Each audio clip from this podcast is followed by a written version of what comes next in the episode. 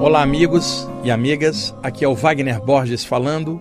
Este é o programa Viagem Espiritual, aqui pelos 95.7 FM da Rádio Vibe Mundial de São Paulo, nosso programa espiritualista de todos os domingos, de 11h30 até as 12h30. Como sempre, nosso amigo Euri ali pilotando a parte técnica e ajudando aqui na produção do programa. Hoje eu vou concluir aquela série de programas sobre assédios espirituais, seus diversos mecanismos, obsessão e desobsessão. Então, no primeiro bloco agora, vamos pegar as partes que ficaram faltando, vou juntá-las aqui e vamos concluir essa série. No segundo bloco, eu já vou abordar um outro tema que se refere a campos energéticos dos templos. Eu estava conversando aqui com o Alê antes de começar o programa. O Alê cuida ali das gravações na parte do Instagram, nos vídeos também. E ele sempre grava com os apresentadores uma mensagem pequenininha, depois posta no Instagram da rádio. Então, a gente começa a conversar um pouquinho. Ele me pergunta algumas coisas é, que vão ao ar, outras não. E ele estava comentando comigo que ele entra, por exemplo, numa igreja católica e se sente em paz ali. E me disse também que muitas vezes já entrou, por exemplo, num centro espiritual e sentiu a mesma paz. E me perguntou qual é a diferença. Vamos ver isso no segundo bloco. Agora, no primeiro, vamos terminar a série de desobsessão. Outra coisa, encontrei uma aluna essa semana que estava me perguntando sobre postagens de pessoas na internet sobre um tema que eu já alertei a vocês aqui tantas vezes, tipo, não aguento mais falar nisso, a minha posição é totalmente diferente de boa parte das pessoas que falam nisso. É, como vocês sabem, vocês ouvintes antigos do programa, na virada de 1999 para 2000, Muita gente falava em apocalipse, falava em fim de mundo, que iria ter uma mudança, regeneração planetária, toda aquela coisa. Nada aconteceu. E entramos já em, é, no século é, é, 21, já com é, explosão das Torres Gêmeas, aquele atentado, a gente entrou já virado a, a, nessa nova era aqui, nesse novo século que nós estamos agora com 22 anos já e esses 22 anos aí desse nosso século é pura conturbação, é, é, é, muita polarização na política, na religião, no esporte, no mundo inteiro. E as pessoas brigam por qualquer coisinha, é, alguma coisa pega, está no ar e é da própria humanidade. Nós nunca tivemos tantas pessoas encarnadas no momento é, é, é como neste momento, 8 bilhões de pessoas quase, e muita gente perto se acotovela um com o outro, dá conflito. E isso me parece algo da própria evolução da humanidade. Então, eu ouvi a minha mãe, que era evangélica, me dizer desde pequeno, lá na década de 1970, ela dizia assim: de mil passarás, de dois mil não passarás. Como se fosse algo bíblico. Depois eu descobri que foi o Nostradamus que falou isso, tinha nada a ver com a Bíblia, mas havia no ar um medo, principalmente por parte de religiosos radicais, da virada de 99 para 2000. Bah, o tempo passou naquela época aqui no programa, que eu comecei justamente em 1999, eu falava, não vai acontecer nada. Tive amigos que deixaram de ser meus amigos porque falavam que o mundo ia acabar e eu dizia que não, e eu não estava em disputa com eles, eram meus amigos. Apenas nessa questão não batia com o que eu sentia alguns pararam de falar comigo. Depois ficaram envergonhados que o mundo não acabou, continuou como deve ser e, e, e, a vida foi seguindo. 2012, calendário maia, novamente um monte de gente exagerou e começou a falar de fim das coisas. Depois 2019, data limite, onde o Chico Xavier tinha falado que entre 1969 é, é, e 2019, nesses 50 anos, se não houvesse um, um, um uma hecatombe, alguma coisa causada por guerra nuclear, que outros povos do espaço perceberiam que a, humanidade estava evoluindo e não ofereceria perigo para outros lugares ou destruição do planeta. Então ele disse que a partir desses 50 anos, que seria 2019 para frente, que poderia a humanidade dar um upgrade, mudar e ter contato com outros seres. Mas veja, ele não falou que era 2019, ele falou a partir e dali em diante, seguindo ao longo das décadas, naturalmente por evolução da própria humanidade. Um monte de gente pegou 2019 e marcou ali como se fosse uma data limite que ia rolar alguma coisa. Então, eu estou escolado, eu já passei por Apocalipse, calendário maia, data limite, e estou olhando a vida e a vida continua a mesma como sempre, com as mesmas experiências. Tivemos aí a Covid agora, que graças a Deus está tá passando, ainda tem um restinho, mas está passando. E um monte de gente falou que também era a purgação da humanidade, e 100 anos antes tivemos a gripe espanhola, que foi muito mais terrível. Tivemos a peste negra na Europa há alguns séculos, e de vez em quando rola uma pandemia, tem nada a ver com o fim de mundo. Isso é, é algo circunstancial de quem está encarnado dentro da atmosfera planetária. São eventos físicos. Você pode dar uma topada, tem nada a ver com karma. Você deu uma topada, machucou o pé, isso é do mundo. Tem uma pedra ali, você bateu o pé ali. Você pode ter uma gripe, você pode ter uma dor de cabeça, você pode adoecer, mesmo estando cheio de luz, o teu corpo tem limite. Você pode passar fome, frio e sede. Reencarnou, está sujeito a tudo isso. E também a, a, pergunta da minha amiga, e claro que eu dei uma apertada nela, ela estuda comigo, eu falei, por que, que você está prestando atenção nesse tipo de tolice? E não está prestando atenção no, no, no, momento atual, o teu dia, o aprendizado do dia. Por que, que você, estudante espiritual, está com medo de alguma coisa, sabendo que nada tem fim? E se rolar alguma coisa, desencarne e vai ser feliz do lado de lá. Não enche o saco. O estudante espiritual com medo de fim de mundo, eu nunca consegui entender ah, nada disso, né? E ela me tocou no tema novamente três dias de escuridão, que a internet está cheia disso. Como eu falei recentemente, estou hoje aqui novamente falando isso, gente, tá?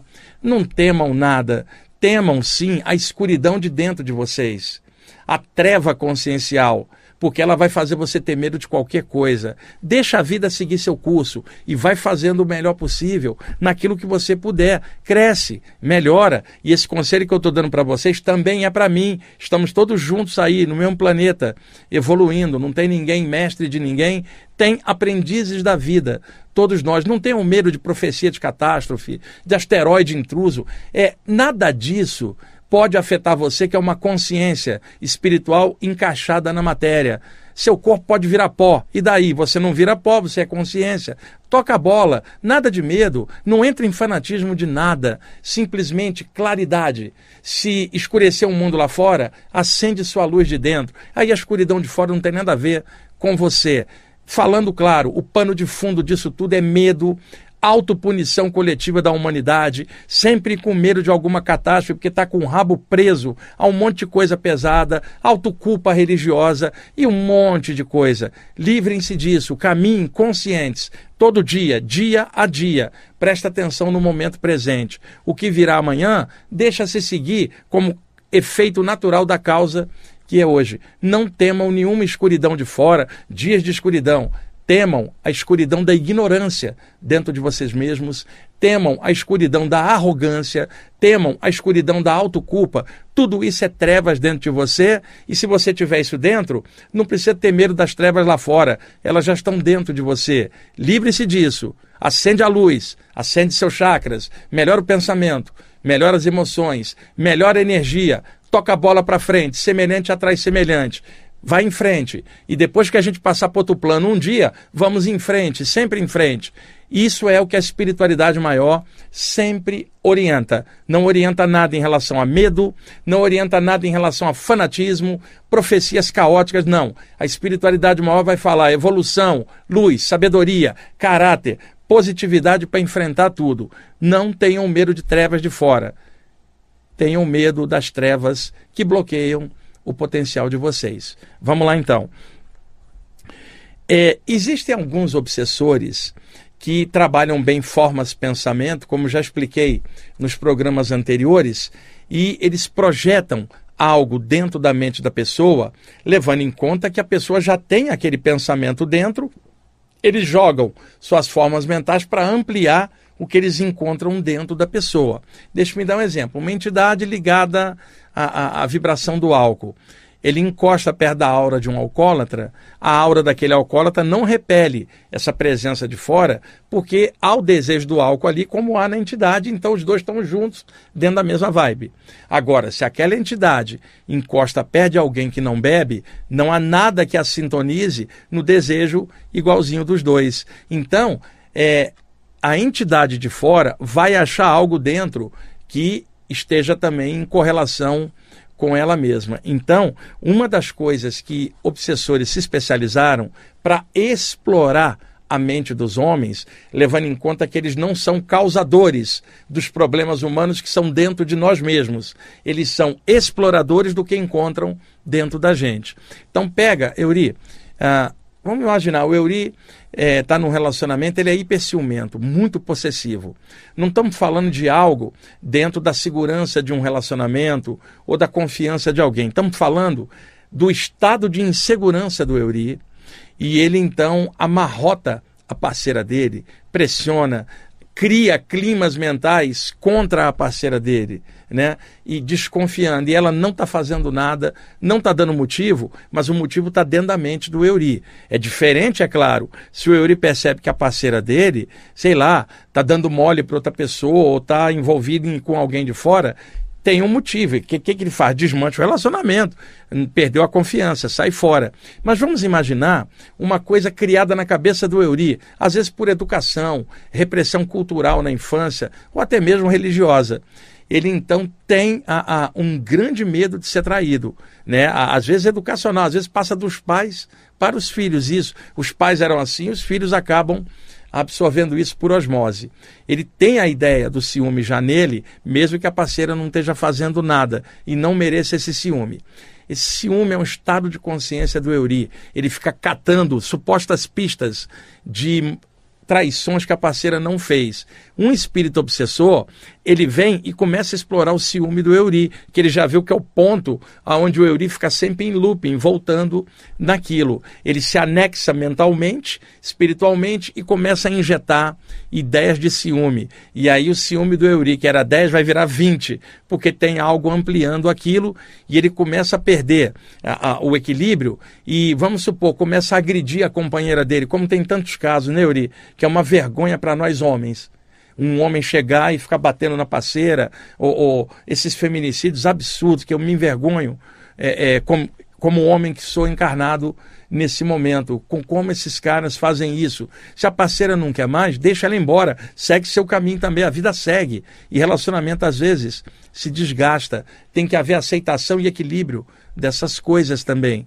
Então, aquela entidade projeta na mente do Euri ondas de ciúme que vão encontrar o ciúme já dentro da mente dele, vão ampliar aquilo e ele começa a perder o equilíbrio, começa a ficar violento, cada vez mais imaginando coisas que não são, podendo cometer violências cada vez maiores contra a parceira dele. É um tipo de assédio obsessão baseada no ciúme. Vocês que estão me escutando, prestem atenção nisto. Eu estou falando uma situação onde a parceira do Euri não está fazendo nada. Tudo está na cabeça dele, é insegurança dele. Vocês sabem que isso existe. E eu estou dando o exemplo do Euri, poderia ser o contrário, né, Euri? A sua parceira ser assim contra você. E isto é um clima de obsessão. Agora imagine, Euri, alguém é um estudante espiritual, um homem ou uma mulher e ao mesmo tempo tem esse clima de ciúme na cabeça.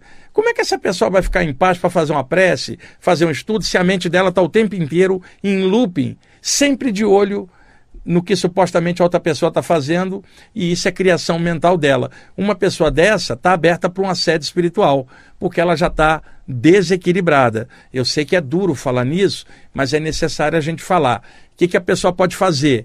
Erradicar a causa para assumir o efeito. Se a pessoa trabalhar isso e equilibrar, ela perde esta coisa do looping do ciúme e a entidade que explorava isso cai fora. Tem gente que precisa, inclusive, de terapia para poder trabalhar isso e se autoequilibrar. Mas veja, nós somos estudantes espirituais, podemos usar a razão, o bom senso e tudo que nós estamos estudando na parte espiritual, exercer força de vontade, lutar dentro de nós mesmos e vencermos essas porcarias internas, essas mediocridades dentro de nós mesmos. É isso que todo mundo fala em vencer a si mesmo. Estamos aqui na Terra para aprender exatamente isso vencer a nós mesmos dentro de nós mesmos, Todos nós estamos nessa vibe. Alguns mais conscientes disso, outros não. Todos nós estamos lutando para melhorar. E a espiritualidade clareia nossas vidas, nosso entendimento, para a gente exonerar de dentro da gente essas coisas meio estranhas que, mesmo estudando a parte espiritual, todos nós temos. É preciso lutar, pessoal, estar mais consciente, mais lúcido, tranquilo e exonerar coisas estranhas de dentro de nós mesmos. Outra coisa, eu não me lembro se havia comentado, Euri, que tem também algumas entidades que exploram, sabe o quê? Pessoas hipocondríacas, pessoas que têm mania de doença e exageram. Toda hora ela está imaginando um arrepio que ela teve, ela já acha que é uma febre de 50 graus, por exemplo, exagerando, né? Calo no pé para ela é, é, já é significa que vai ter que amputar o pé. Imagina. Então pessoas exageram. Imagina agora, nessa época da, da Covid, esses dois anos e pouco aí, como isso ficou mais pesado na cabeça das pessoas, imaginando coisas muitas vezes. E temos todos que ter cuidado com a saúde do corpo. Mas eu estou falando de exagero mental, ficar dentro do clima de doença. E, e sabe uma coisa, Euri, que eu, que eu, por observação, até mesmo em família. Todos nós temos pessoas de mais idade na nossa família ou conhecidos no bairro onde nós moramos. De repente, uma pessoa envelhece e começa a ter alguns problemas de saúde da idade. Ela tem outros amigos da mesma idade. E Euri só conversa sobre doença. Tem, não tem isso. E outra, às vezes alguns só conversam sobre o passado, porque não tem interesse no momento presente. Pô, viver de passado e o passado não existe mais. Já foi a gente tem que estar de olho no dia a dia. E a questão do hipocondríaco, uma entidade vem explora esse medo, esse exagero da pessoa e projeta só ideias de doença dentro da mente dela para deixá-la num loop mental e mais desequilibrada ainda. Bom, é, Ataques extrafísicos em velórios, pessoal. Gente, um velório é um momento de tristeza da família, de perda de um ente querido, as pessoas estão abatidas, sofrendo com essa perda e tal. Pois bem, o ambiente de um velório, Euri, olha, olha aqui para mim, vou te fazer uma pergunta. Euri, um ambiente de velório, onde as pessoas estão tristes, o que, que acontece com elas? Elas não pensam só em tristeza e na perda, é normal. Eu te pergunto, esse é um ambiente luminoso? Não pode ser. Tá? Então, o somatório de pensamentos tristes vai gerar uma atmosfera coletiva também cinzenta. Então, o que, que ocorre? Por incrível que pareça, ambientes de velório são propícios para ataques extrafísicos, porque, como o clima energético é baixo, cinzento, entidades pesadas entram ali. Não é nem que elas estão no cemitério, são assediadores geral, gerais que aproveita o crime e entra para roubar a energia da família num momento de vulnerabilidade. Por exemplo, imaginemos que alguém ali, naquele, daquelas pessoas na sala do velório, esteja fazendo a prece ou fazendo a vibração essa energia vai diluir as ondas cinzentas e vai impedir a entrada de seres extrafísicos maldosos. Se tem alguém ali orando ou, ou, ou fazendo uma vibração, mentores espirituais vão ter uma sintonia para poder defender, criar um escudo energético para essas entidades não entrar. Mas se o clima for só com a ideia da morte, a ideia da tristeza, e não houver ninguém vibrando algo positivo, isso cria brecha para a entrada de assediadores diversos. E isso pode causar vários problemas. A família, além de perder um ente querido, está perdendo energia, está entrando num clima pesado por assédio espiritual em cima da atmosfera coletiva de tristeza. E eu não estou falando que a pessoa tem que estar tá contente porque alguém foi embora. Eu só estou dizendo que num ambiente desses, alguém que estuda a parte espiritual e está consciente, esse alguém não pode estar tá num clima cinzento igual os outros que não estudam isso. Essa pessoa pode fazer a diferença. Ela pode sentar ali e fazer uma prece ela pode sentar e irradiar uma luz hum, pelos chakras dela, ninguém vai saber. Por exemplo, é, ela pode em vez de ficar batendo papo furado sobre a vida do falecido, aliás, isso é comum, né, Uri? Ficar contando podres do falecido, às vezes no próprio velório, ou, ou, ou, ou criticando, ou, e coisas assim. Pega um livro que fale de algum tema espiritual, principalmente de imortalidade da consciência. Fica lendo um livro em vez de bater papo furado ao ler algo que fale de mortalidade da consciência, você está entrando numa vibe exatamente oposta à daquele clima pesado. Leia algo espiritual no velório e sabendo que tudo que você lê gera formas de pensamento do teor daquilo que você está lendo. Mentores pegam essas energias e mesclam no ambiente, protegendo todo mundo. Usem o que vocês sabem, trabalhem com consciência. Vocês são estudantes espirituais. Senão, não estaria escutando esse programa. Você está dentro de uma vibe espiritual. Você está buscando conhecimento. Então, esse tempo que você está tirando aqui para escutar o programa, é, ou outro programa aqui da rádio, ou ler alguma coisa, você está investindo na sua consciência, no seu discernimento. Usa isso. Não deixa só ficar com teoria na mente, não. E é na hora difícil que você tem que usar o que você sabe. Dentro de um velório, vibre algo melhor, você vai proteger sua família. E lembra, espírito obsessor não tem piedade. Eles são obsessores. Né? Então, um obsessor, ele obsidia tudo, ele pega qualquer brecha. Um obsessor é igual um tubarão psíquico. Ele é capaz de obsidiar outro obsessor. Não tem amizade, não tem compaixão, só tem o objetivo de vampirismo energético ou de produzir climas ruins em torno das pessoas, da humanidade.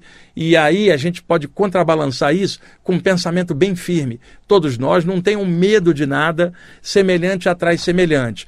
Que, que eu estou falando? Um ambiente de velório, tristeza demais. Pode atrair entidades que vão explorar isto naturalmente. Tá? Vamos lá. Outra coisa, é um, um alerta. Eu trabalhei muitos anos com sessões de desobsessão. Eu conheço bem o tema, gente, tanto como médium quanto como projetor extrafísico. Especializei muito nisso ao longo dos anos, trabalho com público, vejo muita coisa.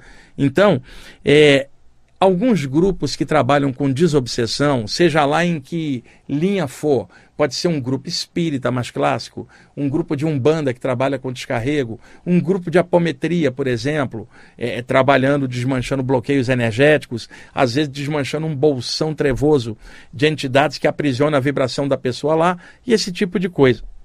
Eu conheço bastante gente nessa área. Existe um tipo de arrogância grupal onde os elementos do grupo eles já estão assediados por causa da arrogância. Veja, aquele grupo chega a e fala assim: nosso grupo é especializado nós desmanchamos energias trevosas do Antigo Egito, magias da Atlântida da Lemúria. Nós pegamos um mago trevoso outro dia, expelimos ele para o astral inferior. Essas pessoas falam disso com uma arrogância danada, como se elas estivessem em luta com o baixo astral. Nenhum de nós está em luta a não ser dentro de nós mesmos. Quando se fala de desobsessão, é esclarecimento, é consciência, irradiar algo melhor, não é ficar punindo o obsessor, não é cortar o obsessor no meio. Outro dia uma pessoa falou para mim, um grupo grupo de apometria que o pessoal falava, nós vamos fatiar o seu corpo espiritual. Você imagina, fatiar o quê? O corpo espiritual é dotado de alta plasticidade. Não adianta você ameaçar, vou te queimar. Você não está falando do corpo físico. Tem grupos assim. E esse grupo vai estar tá sofrendo uma pressão, Euri, espiritual.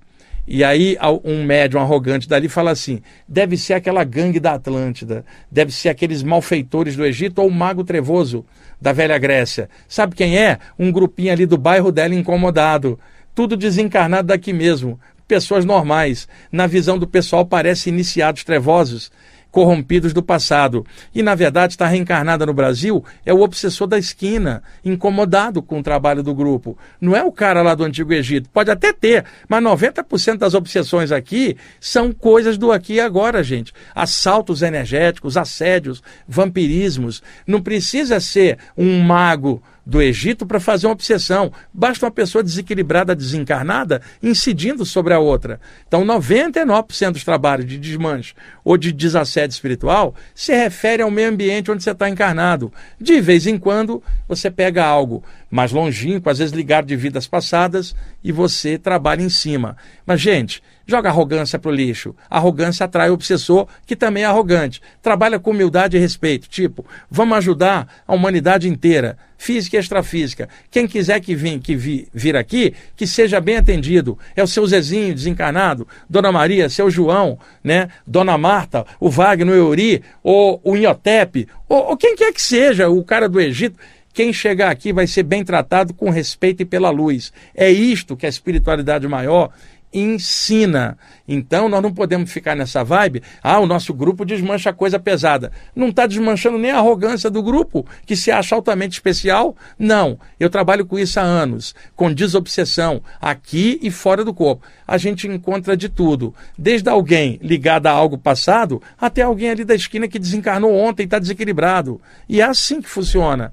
8 bilhões de pessoas e um tanto outro desencarnado de várias procedências. Eu li em cima da hora? Tá bom. Daqui a pouquinho a gente volta, pessoal. Ok, amigos e amigas, estamos voltando com a segunda parte do programa Viagem Espiritual, aqui pelos 95.7 FM da Rádio Vibe Mundial São Paulo com a garganta um pouquinho desgastada de tanto falar, Euri, muita palestra, muita live, e aqui em São Paulo tão seco esses dias, né? E aí a garganta às vezes fica meio ressecada. Vamos lá.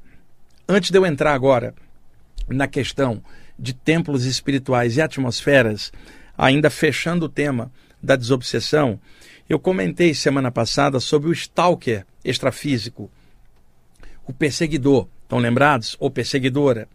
É, existe um, uma forma de stalkear é, diferente, tá? É, vamos dar um exemplo. Eu vou pegar o Euri ali novamente como exemplo. O Euri desencarnou, tá? Passaram-se seis meses, sei lá, um ano, e aí o Jean, que trabalha aqui também, chega e fala assim: Wagner, eu vi o Euri essa semana, eu tive uma saída do corpo e vi ele, eu tive uma clarividência e vi ele. Cara, e o Euri não tá legal, Wagner. Manda uma energia para ele. Ele estava com a expressão assim meio distorcida, meio estranha, nem parecia ele mesmo, ele estava meio constrangido. Manda uma energia para ele. Isto pode acontecer, mas vamos imaginar que o Euri esteja bem no plano espiritual, porque é uma pessoa do bem, é equilibrada, pode ter defeito, mas tem um monte de qualidade, igual a gente, e tentou fazer o melhor possível durante a encarnação dele. Ele não é do mal, não está fazendo, não fazia besteira contra ninguém, ele está do lado de lá tranquilamente, dentro da média da humanidade, a qual nós todos também estamos dentro dessa média. Então, o que que o Jean viu? O Euri? Não. Uma entidade, Euri, desencarnada, toma a tua aparência, denegrida e aparece para o Jean, sabendo que o Jean vai falar para mim. E aí o Jean fica preocupado, eu fico preocupado e, no entanto, você não está precisando de luz nenhuma. E aí o Jean começa a conversar com outros apresentadores aqui da rádio. Cara, o Euri não está legal. O Euri não está legal. E aí outros apresentadores se preocupam também com o Euri e vão gerar uma massa de energia enganosa, Euri, porque você não está daquele jeito. E a entidade que fomentou aquilo começa a drenar essas energias, porque ele está no meio da história. Esse é um stalkeador, um sujeito que cria confusão no meio, plasmando uma aparência de alguém conhecido como se não tivesse bem, para que as pessoas fiquem confusas, sendo que a pessoa real está bem do lado de lá.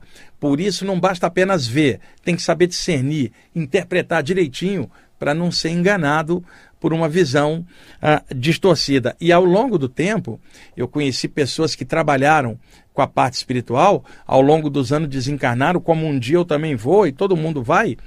E aí alguém chegava e falava: Eu estou sabendo que aquela pessoa não está legal. E aí era justamente isso, uma entidade obsessora plasmava a pessoa ruim para que o grupo inteiro da pessoa cá embaixo ficasse triste quando a notícia chegasse, Euri. Você entristece um grupo inteiro, porque a pessoa que eles amavam, que passou por lá de lá, alguém chegou e falou, vi ele, ele está mal. E o grupo inteiro acredita naquilo e vai ficar numa vibe ruim. Isso pode acontecer. Agora, pode ser que alguém esteja mal do lado de lá, né? mas não é isso que eu estou falando. Estou falando alguém que não está mal e fica essa vibe pesada porque uma entidade stalkeadora, assediadora, criou essa confusão com uma plasmagem é, inadequada. Deixa-me só ver aqui se tem mais alguma coisa. Tá, vamos lá. Mudando agora a chave do tema. Eu estava conversando com o Alê, aqui que trabalha na rádio, e ele falando sobre a atmosfera de templos, né? É mais ou menos o seguinte, expliquei para ele assim: você entra dentro de um templo, pode ser uma igreja católica, uma igreja protestante, pode ser uma sinagoga, tá? com toda a tradição dos judeus, pode ter uma mesquita árabe, você pode ter um grupo de umbanda, um centro espírita, um grupo ocultista, um centro espiritualista. Ali nesses lugares, quando os componentes são sadios e imbuídos da responsabilidade de estar num lugar que é a soma dos componentes do grupo, ninguém entra no ambiente desse para pensar o mal de alguém ou gerar alguma coisa ruim. As pessoas entram, ou seja, para fazer uma prece ou para participar de uma reunião, seja lá de que teor for, mas dentro da vibe daquela linha que ela está ali para assistir. Então é claro que um ambiente que é voltado para Deus ou para a luz, seja lá em que cultura for, e o que importa aí é o bem e a luz, as pessoas vão emanar formas de pensamento inconscientes daquilo que elas estão pensando, que é o céu, o alto, os valores sadios dos grandes ensinamentos. Então, a, a, o ambiente extrafísico invisível de um templo está permeado por energias superiores das mentes das próprias pessoas que oram ou que vibram um ensinamento sadio. Aliado a isso, presenças extrafísicas ligadas àquela atmosfera que também anexam suas formas mentais extrafísicas, formando um bojo energético, uma egrégora, como vários de vocês conhecem, que está pulsando de luz e de coisa boa, criando um ambiente favorável ao equilíbrio das pessoas. Alguém entra ali e se sente em paz, porque você tem toda a atmosfera resultante das pessoas pensando coisas legais, mais as presenças extrafísicas e mais as ideias superiores que conectam aquela linha a parâmetros maiores, ao todo que está em tudo, o absoluto, o supremo, e ali a energia é legal. E isso me lembra o ensinamento de Jesus, que dizia o seguinte: onde houver dois ou mais em meu nome, aí eu estarei. Ora, dois ou mais vai criar um campo energético coletivo. Agora, esse é o ensinamento que Jesus trouxe para a população, que era um ensinamento iniciático antigo. Pessoas reunidas e, e, pensando coisas positivas criarão um ambiente energético compatível, coletivo na atmosfera invisível do ambiente. Então, por exemplo, eu posso entrar numa igreja, sentar e ficar quietinho sentindo o ambiente.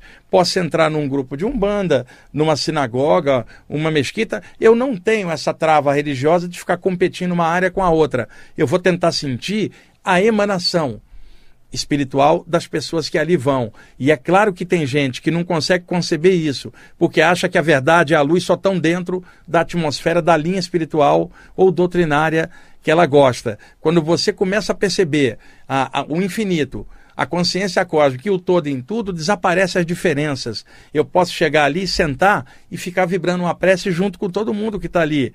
Vou em outro lugar, vou vibrar a prece daquele lugar. Não estou ali para competir, eu estou ali para somar alguma coisa boa. Agora, eu sei também isso, e nós temos exemplos históricos em todas as culturas, não é oriental ou ocidental, é o, o erro humano.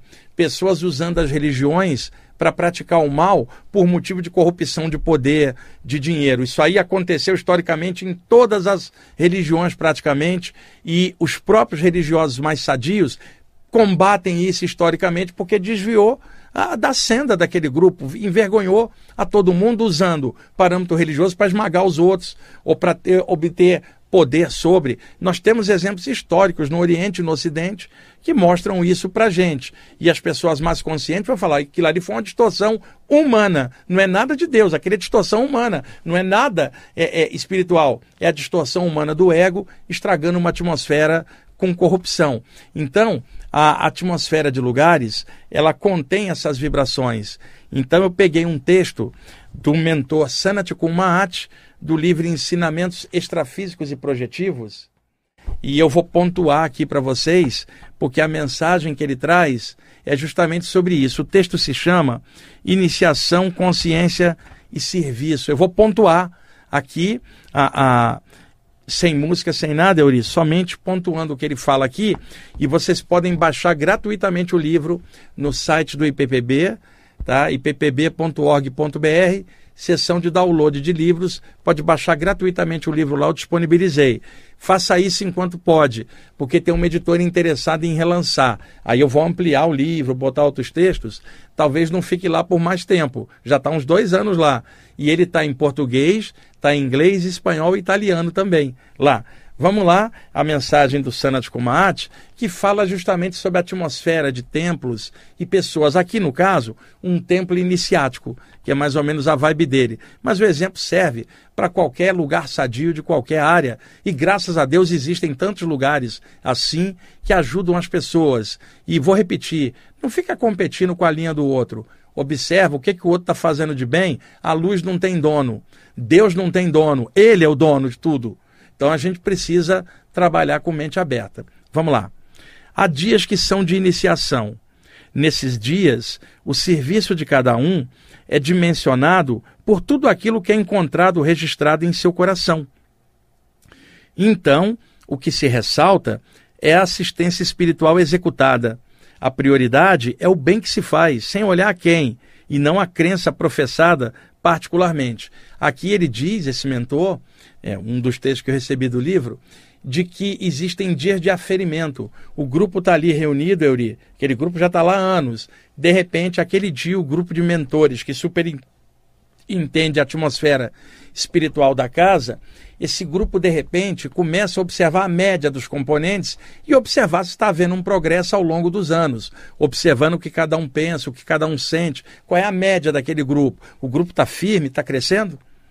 Nessas ocasiões, é estudar temas espirituais, na teoria, é uma coisa, praticar o que se aprende é outra. Portanto, há dias de aferição vibracional de um grupo. Nessas ocasiões, os mentores mensuram a egrégora do grupo e deliberam sobre novas disposições de serviço. Pelo que observam, ponderam sobre novos aprofundamentos e se o grupo em questão está à altura do chamamento consciencial profundo. Uma observação, Euri, do mesmo jeito que um professor observa um aluno, um mestre observa o discípulo, um sensei de artes marciais observa o desenvolvimento do seu discípulo, mentores podem observar a, a média de um grupo e falar: esse grupo está indo bem? Está funcionando? Está ajudando? Eles estão realmente praticando o que eles estão estudando? Isto é normal, um grupo de professores analisar um grupo de alunos. Também observam o interesse de cada um e o aproveitamento do estudo realizado. Tal procedimento é necessário em função do nível de conhecimentos a que o grupo está exposto. Em alguns casos, mais do que informação teórica, é necessário pôr a mão na massa. O objetivo prioritário de um grupo espiritualista é a produção de egrégoras que melhorem as consciências em diversos planos de manifestação. Aliás, esse é um grupo de qualquer. É, é melhor, essa é uma energia e objetivo de qualquer grupo sadio de qualquer área. Vibrar coisas boas que façam o grupo crescer e que melhore a humanidade de alguma forma. Tornar o grupo e o espaço que ele ocupa num ponto luminoso na Terra, em ressonância com as diversas equipes de amparadores que auxiliam invisivelmente a humanidade. Ter a noção correta do envolvimento consciencial gerado em tal atividade entre diferentes planos ter a noção correta da responsabilidade de estar ligada a relacionamentos interconscienciais de cunho progressista. Ou seja, as pessoas estão reunidas em grupo, não é só uma reunião espiritual, ela é humana também. Ali se formam novos laços de amizade, as pessoas gostam de encontrar. Não pode ser aquele grupo, Euri, engessado, mecânico, que só se encontra ali e não tem nenhum contato fora dali, fica aquela coisa super fria. Não, tem que haver amizade, calor humano, as pessoas se gostarem. Não é só uma reunião espiritual, ela é humana também. Uh, vamos lá.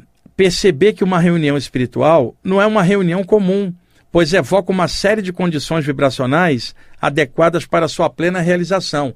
Pessoal, um estudante espiritual de qualquer área quando entra na atmosfera do grupo onde ele vai, ele não está entrando no mercado, nem na academia, ele está entrando num grupo espiritual, tem uma egrégora ali. Não pode entrar igual entra em outros ambientes, ou seja, não pode entrar ali pensando mediocridade. Vai entrar ali, muda a chave, pensa algo melhor. No dia daquela reunião já levanta diferente. Ah, compreender que os amparadores não são babás espirituais de ninguém, são apenas parceiros de tarefa interplanos. Eles aportam ajuda naquilo que é da sua alçada, ou seja, as atividades espirituais e o que esteja ligado a elas. Em alguns casos, eles podem até agir numa outra condição, mas sempre respeitando o livre-arbítrio de cada um, e sem, com isso, alterar os procedimentos kármicos em andamento, coisa que cada um deve alterar pelo seu próprio jeito de ser e agir no mundo. Eu li ao longo dos anos, eu vi reclamação assim. Eu estou num grupo espiritual, estou vibrando bem, por que, que os mentores não me ajudarem em algo particular? Que não é função deles. Você vai numa, num, num lugar de artes marciais, Euri. O professor está preocupado com o seu desenvolvimento. Aí você fala assim, ô professor, eu briguei com a minha companheira. Ele fala assim, não tenho nada com isso, meu negócio aqui é artes marciais, cara, se vira. Isso aí é tua, tua prova. Vai, não é verdade? Então as pessoas às vezes querem que os mentores que estão no grupo fiquem mexendo em coisa particular delas. Nós reencarnamos para aprender um monte de coisa, não tem que mentor ficar resolvendo nada, não. A gente precisa resolver. O que eles podem é dar toques de estímulo, vibrar uma energia a favor da gente, para a gente jamais desistir e continuar lutando. Vamos lá. É, os dias de iniciação não são de julgamento são apenas dias de prova e aferimento aos quais os mentores submetem os trabalhadores e estudantes espirituais. Fazem parte do ajuste vibracional necessário a qualquer processo de ascensão espiritual. Subir um degrau exige o esforço de impulsionar a passada para cima, nem mais nem menos. Para subir, é necessário largar o peso que traciona para baixo também é necessário querer subir e pautar os procedimentos por este propósito ascensional. Pessoal, como é que alguém quer subir carregando peso? Né? O Euri vai subir uma montanha, ele está com um saco de coco subindo a montanha. De vez em quando ele para, larga o saco de coco, toma uma água, descansa, daqui a pouco sobe mais um pouquinho. Mas quando ele para para descansar, ele tira o saco de coco, né? Não dá para subir direto com aquele peso. É, nós somos assim, Yuri. Nossa mente é o saco de coco. A gente está pensando em ascensionar para cima e carregando um saco de coco dentro da gente com peso de lascar. A gente precisa parar, sentar, dar uma descansada. Isso é a meditação, é a ponderação, para não ficar carregando o saco de coco para lá e para cá sem objetivo. Mais do que uma reunião de estudantes e trabalhadores espirituais, um grupo é a alma viva dos valores esposados por seus participantes. Quando essa alma viva entra em ressonância com a alma viva do alto, o resultado é a união de egrégoras progressistas a favor do bem de todos. O conhecimento, só pelo conhecimento, já ajuda muito, pois extirpa a ignorância do ser. No entanto, o conhecimento aliado ao amor e baseado em valores imperecíveis eleva a consciência aos reinos da sabedoria. Tal conhecimento se torna chama viva, que aquece os mais fracos do caminho e projeta clarinadas de esclarecimento em meio à turbação sensorial a que os homens se submetem de forma incauta e deletéria. Portanto, que a iniciação seja aquela que interessa, a do amor em ação, a da luz que trabalha, a do esclarecimento que esclarece, sem agredir, a da paz manifestada, em primeiro lugar, no próprio jeito de agir, e a da assistência espiritual, praticada com liberdade, igualdade e fraternidade. Paz e luz, Sanat Kumaat. Então, pessoal, essa é a mensagem que eu extraí do livro Ensinamentos Extrafísicos e Projetivos, tá? Para falar ah, do que, que rola numa reunião espiritual, os objetivos, propósitos das pessoas que estão dentro do ambiente que evoca o alto, a luz e tudo que é melhor. Euri, Estamos em cima do tempo, calculei direitinho, né? Seguinte, eu peguei. Se vocês viram alguma sombra aqui, não é uma entidade, é o Jean que entrou aqui para ajustar ali a câmera, porque às vezes o pessoal fala, ah, tinha um movimento ali, tá? É um encarnado que se movimentou, que não deixa de ser um espírito também, só que com corpo, né? E eu tirei aqui um texto que agora sim eu quero, para complementar o programa de hoje, uma mensagem linda aqui. Eu escrevi, mas o Sanat Kumaat me inspirou. Vamos usar de fundo, Jean, um CD que eu acho que você vai reconhecer na hora a, a, que tocar. É o Joaquim Lievano, o guitarrista do Zazen, o CD Ecology. E a música se chama Coral Si. A gente tocou muito. 20 anos antes, 18 anos antes, o Evaldo Ribeiro gostava muito. Vai ser a trilha sonora do nosso texto. Euri, vamos lá? O texto se chama O Amor, a Grande Magia. E aí, Euri, quando eu acabar, deixa rolando a música de fundo até o finalzinho. Se ela acabar, você dá o repeat. Vamos lá? E antes de fazer a leitura, me dá um grande contentamento espiritual ler algo assim para vocês. Saber que eu participei, que um mentor inspirou para escrever isso aqui e saber que leva tanta coisa boa. Sabe, não tem negócio de dias de escuridão, não. Tem é texto luminoso para clarear sua consciência. Vamos lá. Nunca se ouviu dizer que um sábio espiritual foi vítima de alguma magia trevosa. Isso porque os mestres dominam a maior energia de todas, a arte de ser um sol de amor e serenidade, pois eles sabem que o amor é a maior magia que existe e que o grande mago é o todo que está em tudo. Que as pessoas que padecem do medo de magias e de coisas feitas tomem consciência de que a verdadeira defesa psíquica é o amor em seus corações e boas atitudes como escudo.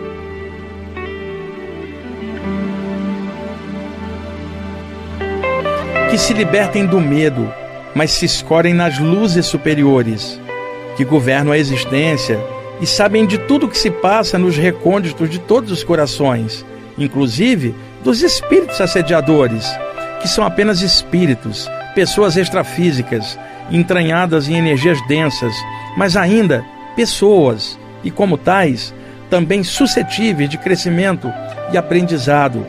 Que a defesa de cada um seja o bem que faz em vida. E quando as trevas assediarem, que isto não seja motivo de medo, mas sim de trabalho sadio de renovação e consciência. Em lugar de dramas, que as pessoas irradiem a luz do amor e desfaçam as obsessões que elas mesmas atraem por medo e ignorância. Que qualquer magia trevosa direcionada a alguém seja transformada pela ação do amor, a maior magia que existe.